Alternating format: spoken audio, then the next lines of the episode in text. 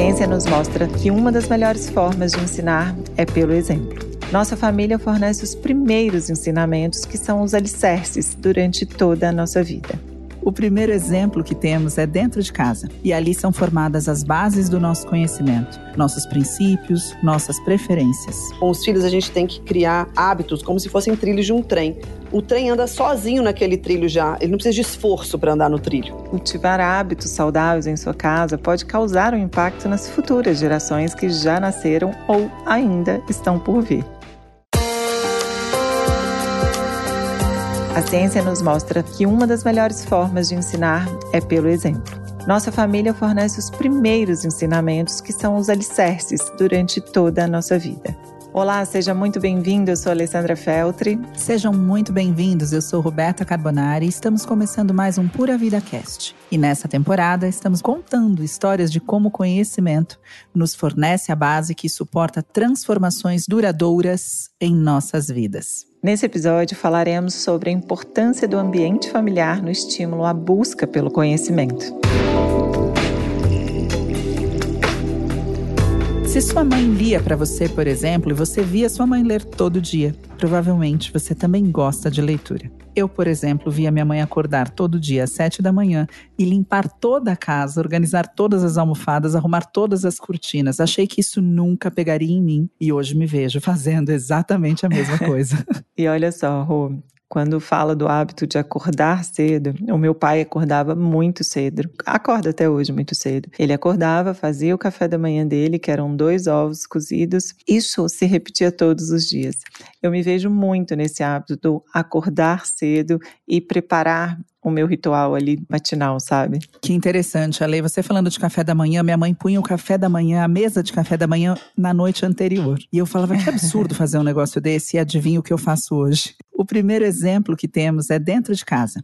E ali são formadas as bases do nosso conhecimento, nossos princípios, nossas preferências. Isso mesmo, Beta. Por isso, cultivar hábitos saudáveis em sua casa pode causar um impacto nas futuras gerações que já nasceram ou ainda estão por vir. E para falar sobre como esse ambiente familiar é vital no incentivo ao estudo e à procura pelo conhecimento, gostaríamos de apresentar nossa super convidada de hoje. Ela é nutricionista, pós-graduada em nutrição funcional, Débora Valadão. Débora, seja muito bem-vinda. É uma honra tê-la aqui novamente conosco. Seja bem-vinda, Débora. Obrigada novamente pela sua participação aqui no Pura Vida Cast.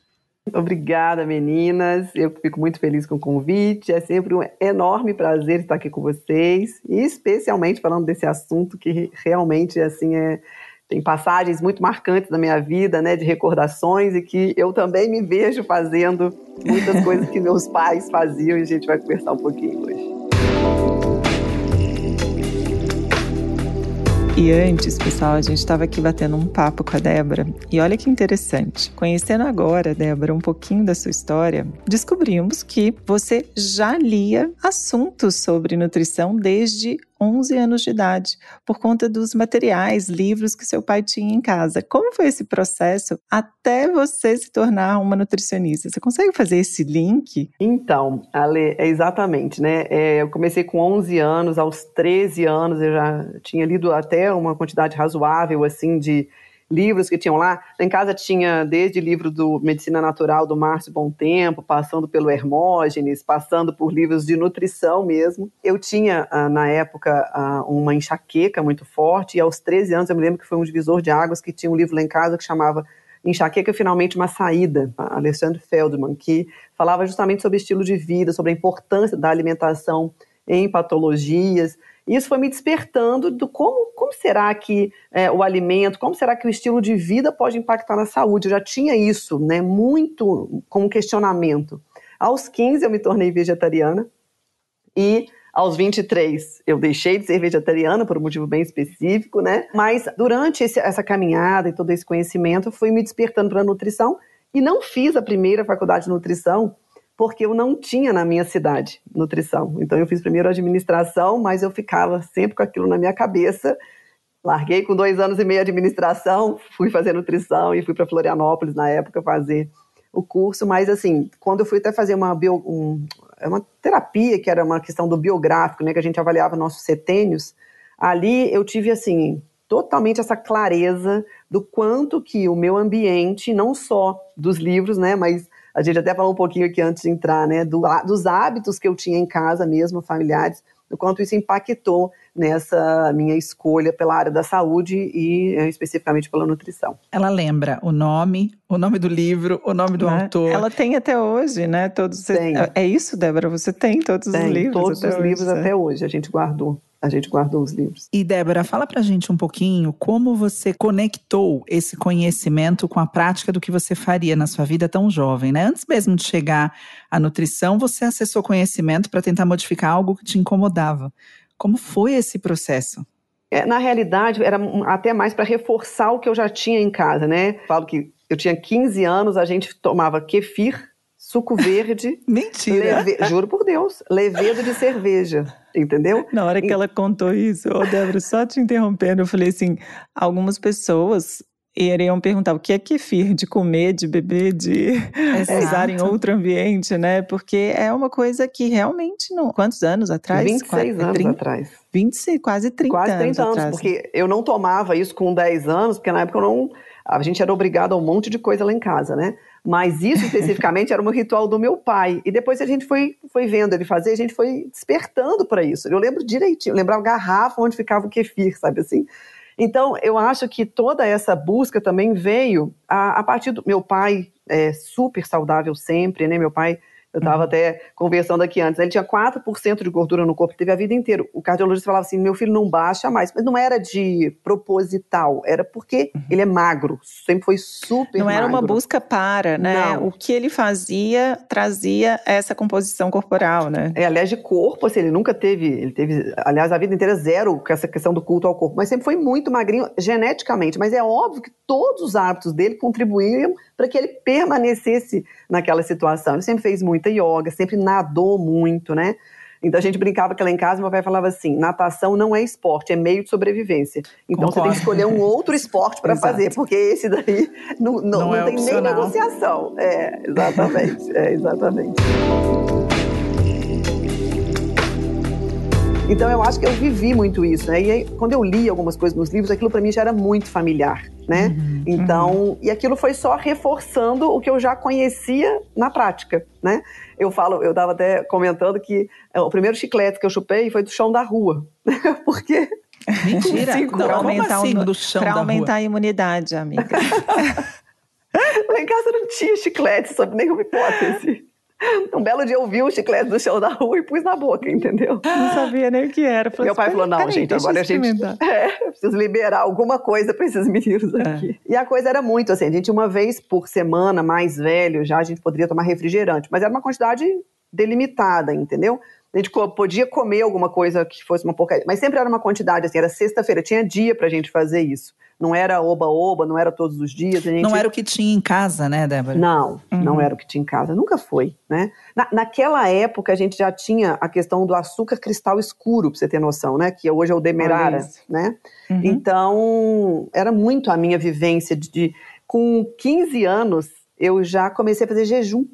Pense, é, que doideira isso, né? Quando eu paro é, eram práticas realmente, e, e, na verdade foi bem o que você disse, Débora. É, eram práticas na sua casa, eram rotinas que também ajudou a reforçar o que você estava lendo. Então, você conseguiu, né, de uma forma muito mais fácil, associar todo aquele conhecimento que a sua família te entregava diariamente com a sua leitura. Então, até no seu processo de desenvolvimento, né, buscando mais conhecimento so sobre saúde, começou a tudo fazer mais sentido, né? É, e eu consegui melhorar das minhas crises de enxaqueca. Né, com essa. E ainda teve isso. É, que eu fui ler o livro do Alexandre Feldman na época, e aquilo me impactou muito. E lá no livro ele já falava em pão de fermentação natural. Daí, com 17 anos, eu fiz um curso de pão de fermentação natural. Então, foi legal. uma série de coisas assim que, né? Mas é muito junto. precoce, né, gente? Fala sério, eu tô aqui é chocada. Muito. Kefir aos 15, aqui fora da pão curva, de fermentação é natural é aos 17. É. é totalmente fora da curva, mas é possível, gente. Para vocês que estão é nos ouvindo, tá vendo? Isso é possível na vida. É Ô, Beta, isso. mas sabe o que eu acho mais interessante que a Débora está falando? É, ela trouxe há 26 anos atrás, já tinha kefir na minha casa. Aos 17 uhum. anos, eu li e fiz um curso sobre fermentação natural. Só que essas informações eram muito pouco raras. disseminadas, né? Isso. Raras.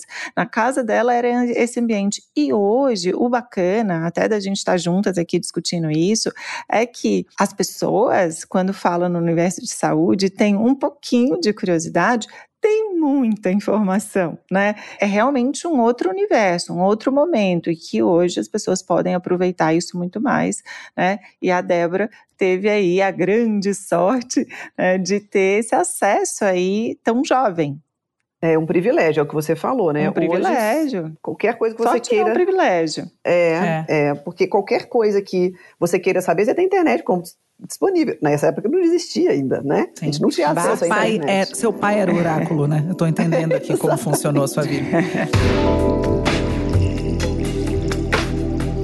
E eu queria saber um pouquinho, né? É claro que você foi criada num ambiente que te impulsionou primeiro a continuar saudável, né? Porque você foi criada de uma forma saudável, com hábitos saudáveis, e você, é, colhendo os benefícios daquilo, você se impulsionou primeiro a buscar qual era o embasamento daquilo que você já fazia de forma natural e a continuar saudável. Existiu um momento que essa Débora saiu dessa casa em que o kefir já era cultivado. Como foi dali para frente? Conta um pouquinho sobre quando você entrou, por exemplo, exemplo, na nutrição, quando você saiu da casa desse pai, dessa mãe, quando você foi entender que esse processo também precisa continuar quando você é a única responsável por ele? Então, é, é interessante isso, porque eu tive uma outra sorte, né?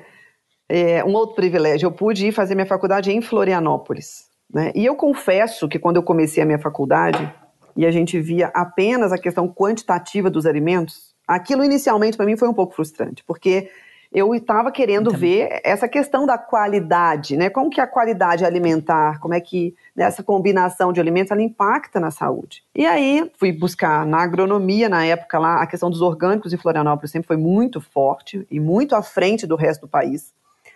Então eu fui buscar na agronomia, tinha um grupo de estudos em alimentos orgânicos e eu assisti uma palestra no segundo semestre da nutrição de uma nutricionista chamada Elane de Azevedo, que ela dava aula de trofologia no curso de naturologia aplicada. Porque a verdade verdadeira é que antes de eu ir para a nutrição, eu queria fazer o curso de naturologia. Eu descobri aquilo naquele manual de estudante. E eu achei aquilo incrível, porque falava de tudo que eu lia lá em casa, no, no livro do Márcio Bom Tempo, do, do Alexandre Feldman, do, do, próprio Hermógenes, quando falava uhum. dessa questão, né?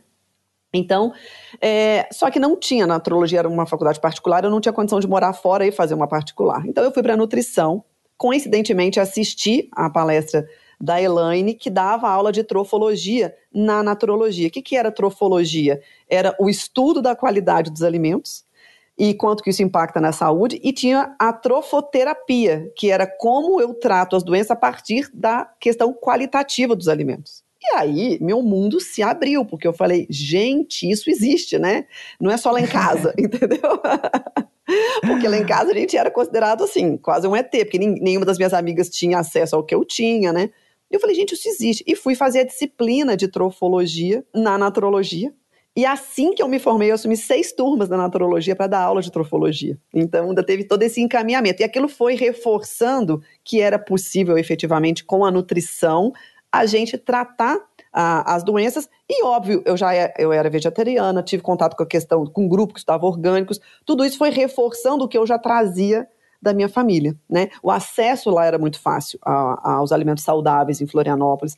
O próprio acesso a uma vida saudável. O pessoal caminhava na beira-mar, né? Praticava exercício num lugar lindo, que era super prazeroso, Sim. né? Ia na praia, então a gente tinha essa questão, né? De também tentar manter, né? Um, obviamente, um corpo melhor, porque você, ia, você frequentava a praia de uma forma muito frequente, né? Então, as pessoas tinham aliando tudo, né? A questão da, do comportamento com a nutrição, com a saúde, com a beleza.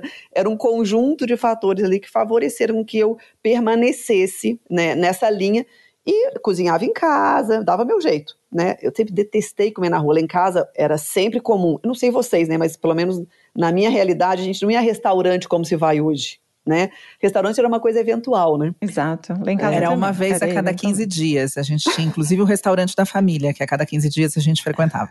É, a gente essa ia, coisa, né? de comer é, fora. Né? Meu pai levava a gente sempre ou sábado ou domingo à noite. Ou era sábado na hora do almoço, ou era domingo à noite, era um dos dias. Mas era uma vez na semana restaurante, não, não é. passava disso. E hoje, três, quatro vezes, ou toda semana, quando fala de almoço, né? almoço executivo. Você está é. trabalhando, você almoça fora. É, pede iFood. Não existia essa. essa a gente, lá em casa era muito menos até, porque a gente fazia comida pro final de semana. A moça, que era cozinheira lá em casa, deixava comida pro final de semana. Então sempre era um estrogonofe, uma lasanha, era um prato diferente, uhum. mas era em casa, né? Então, quando eu fui para Florianópolis, eu também não tinha esse hábito, nem gostava de comer fora e eu tinha acesso a muita coisa que eu não tinha acesso em Juiz de Fora, na época era uma cidade ainda muito pequena, com muito pouca opção, eu me sentia assim, sabe, em São Paulo, no paraíso. na, na Disney dos alimentos. Exatamente, então foi muito fácil para mim também manter esse foco numa alimentação melhor, né? Agora, eu fui sair mesmo, assim, a comer mais porcaria, inclusive foi depois da faculdade, não foi nem antes. Não foi nem durante, entendeu?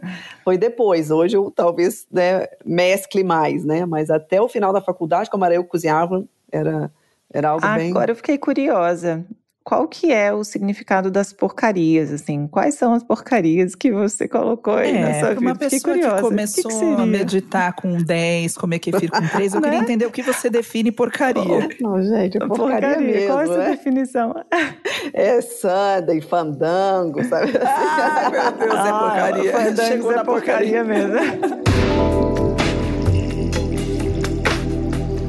Débora foi criada dessa forma, cresceu rica de conhecimento e de práticas desses conhecimentos e se tornou uma mãe.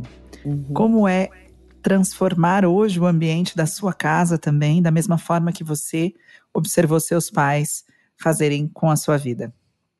Então, o, o, eu acho que é muito mais fácil, né? Assim, lá em casa a gente sempre teve rotina e rotina mesmo, né? De hora de dormir, essa coisa, não dormia tarde. Lá em casa tinha uma coisa engraçada, né? Meu pai, assim, começava dois, três dias, a gente passava de 10 horas da noite para dormir, desligava a chave geral da casa no quarto dia.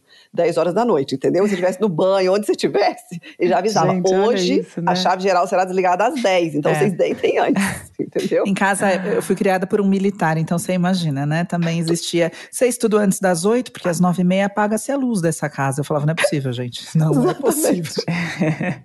É, meu, todo mundo perguntava se meu pai era militar. Ele não era, apesar de eu ter e casado com um militar depois, né?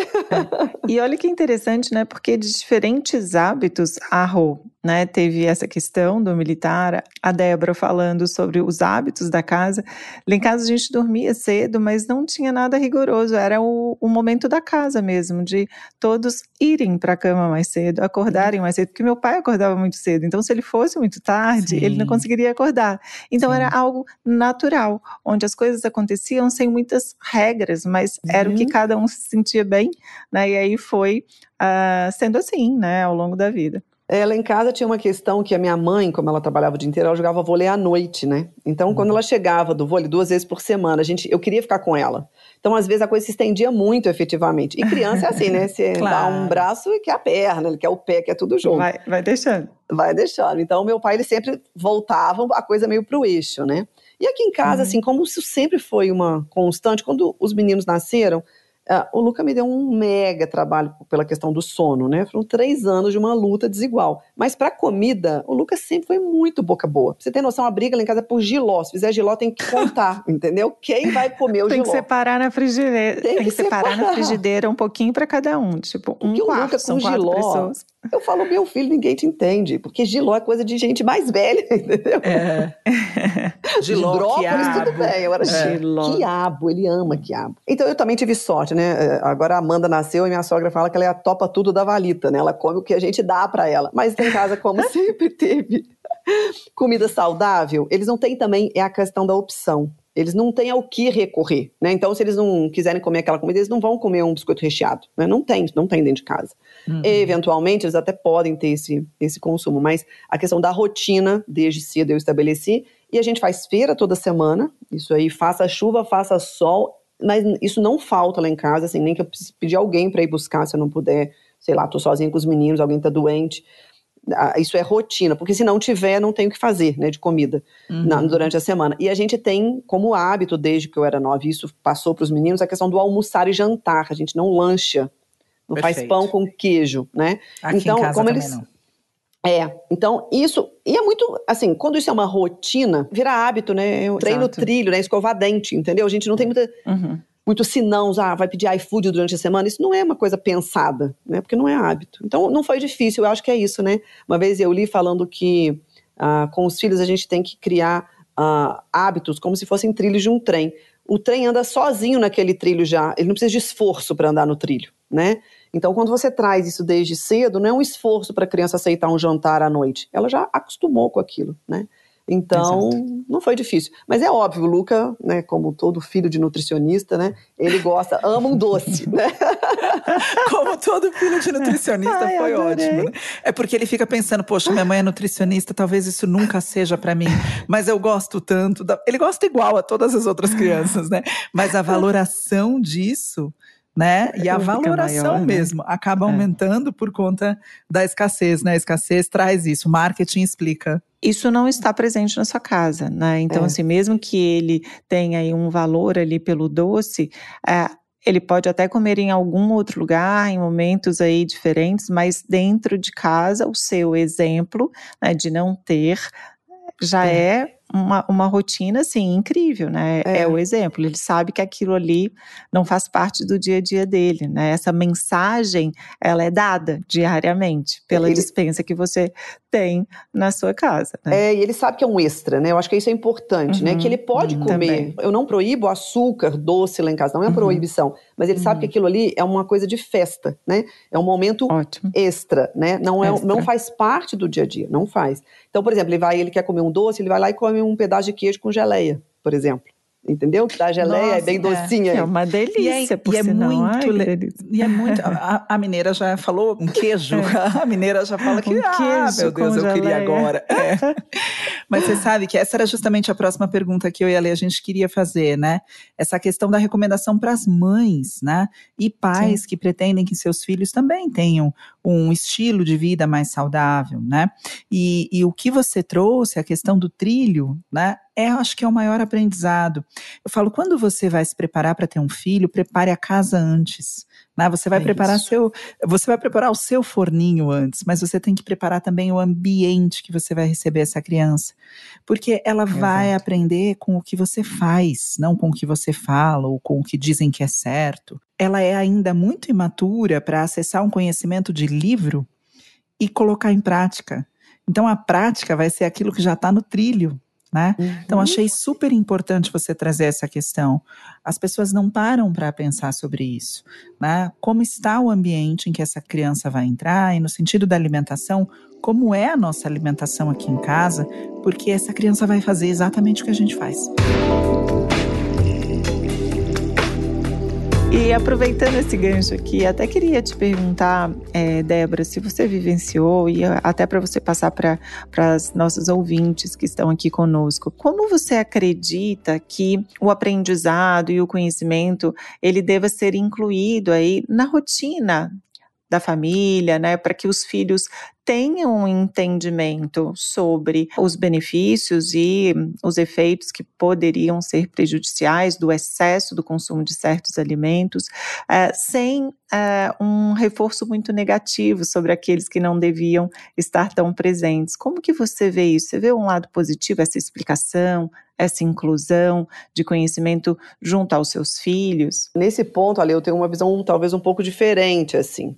Eu acho que até uma determinada idade, o alcance da criança a esse tipo de explicação, ele é muito pequeno. Ela não pensa no futuro, né? Então, se eu falar assim, ah, você vai ter uma doença no futuro, ah, suas bactérias intestinais vão ficar alteradas, ele não alcança isso, ele não acessa isso. Então, sempre a forma como eu faço é, primeiro, por exemplo, na mesa, ao invés de eu falar assim, você tem que comer isso aqui, eu falo assim, de tudo que tem na mesa, você pode escolher uma coisa para não comer, o resto tudo você tem que comer. Pronto, ele já se acha o o bonzão, né? Porque eu ele tenho tem opção autonomia. de escolha, né? Exatamente. E a ele, segunda ele tem coisa. autonomia e opção.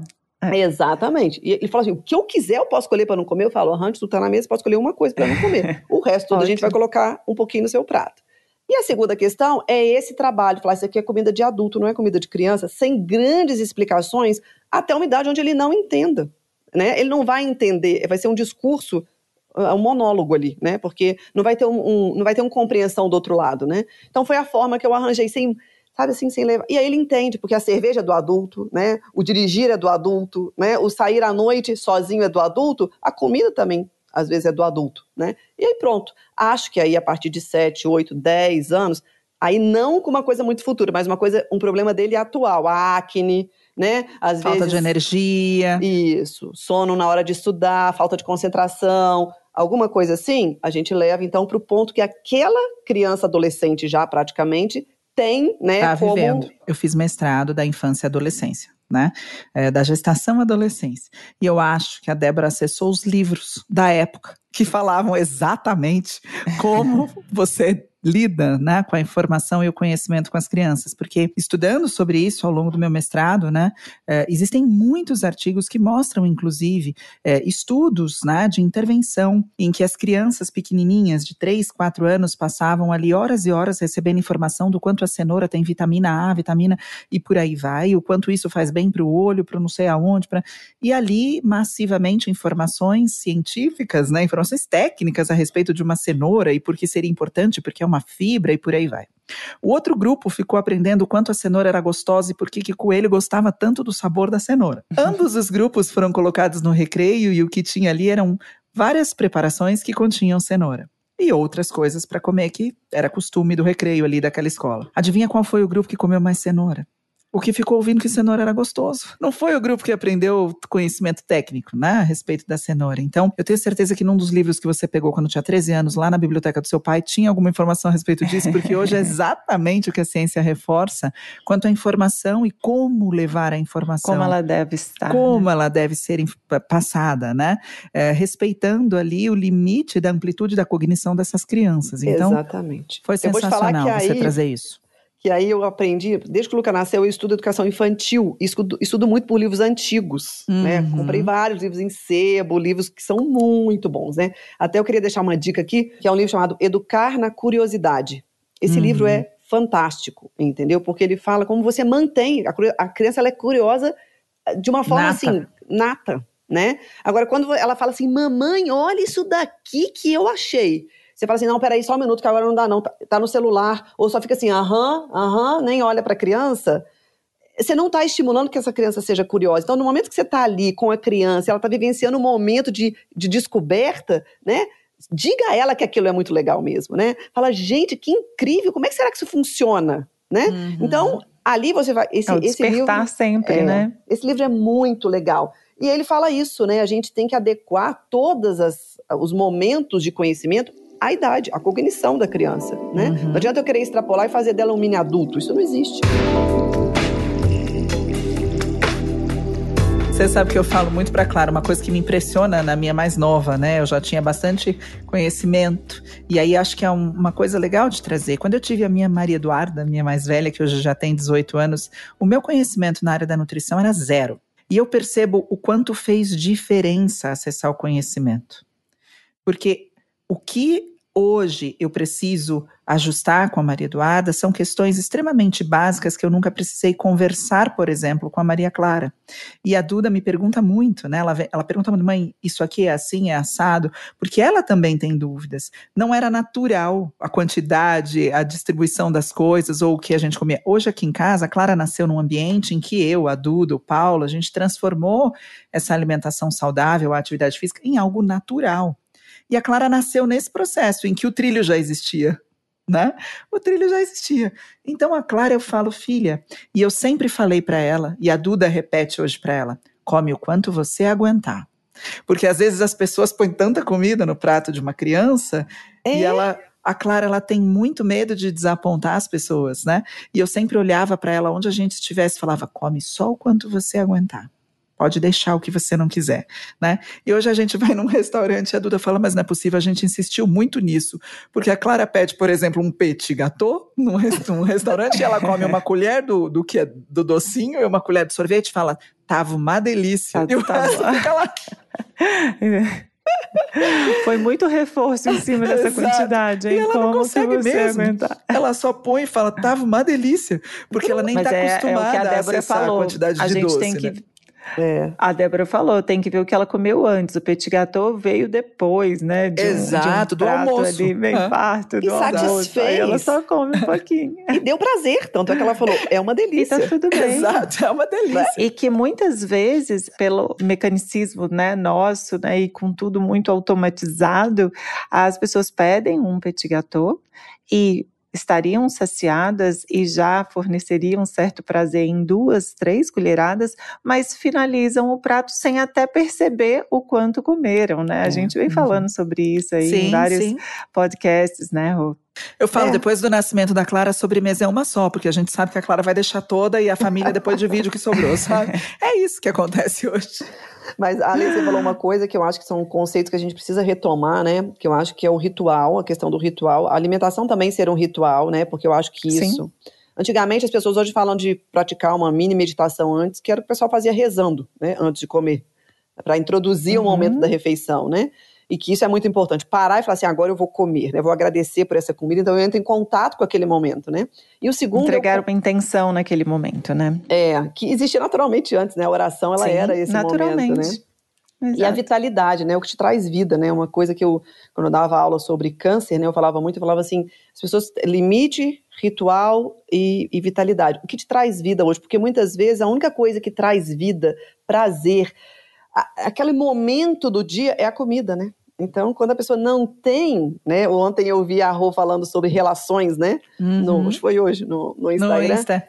É, e eu falei sobre isso, né? As relações elas precisam te trazer essa vitalidade, né? Te trazer vida, né? Te, te dar uma coisa boa, né? Quando a pessoa só tem isso na comida, ela vai comer o petit gâteau inteiro mesmo, não tem uhum. como, né? Uhum. Então resgatar é alguns momentos, né? O ritual, a vitalidade, né? Questionar sobre Excelente isso. Excelente ponto. Que delícia conversar com você, Débora. A gente ah, podia querida. fazer isso semanalmente.